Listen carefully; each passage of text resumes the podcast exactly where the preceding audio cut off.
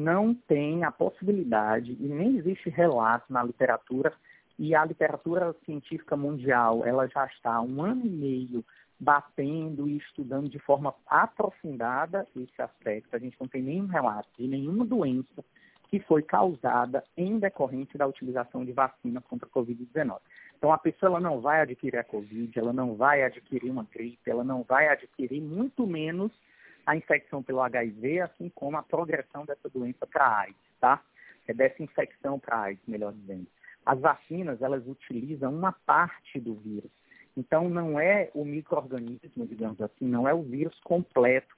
É somente uma parte que vai fazer com que o nosso sistema imunológico reconheça é, aquele pedacinho, aquela parte, e quando o vírus de verdade entra em contato conosco através da transmissão comunitária de pessoa para pessoa, o nosso sistema imunológico ele já vai reconhecer aquela pequena parte e o vírus que está entrando em contato conosco e muito mais rapidamente vai produzir anticorpos para a gente debelar aquela infecção.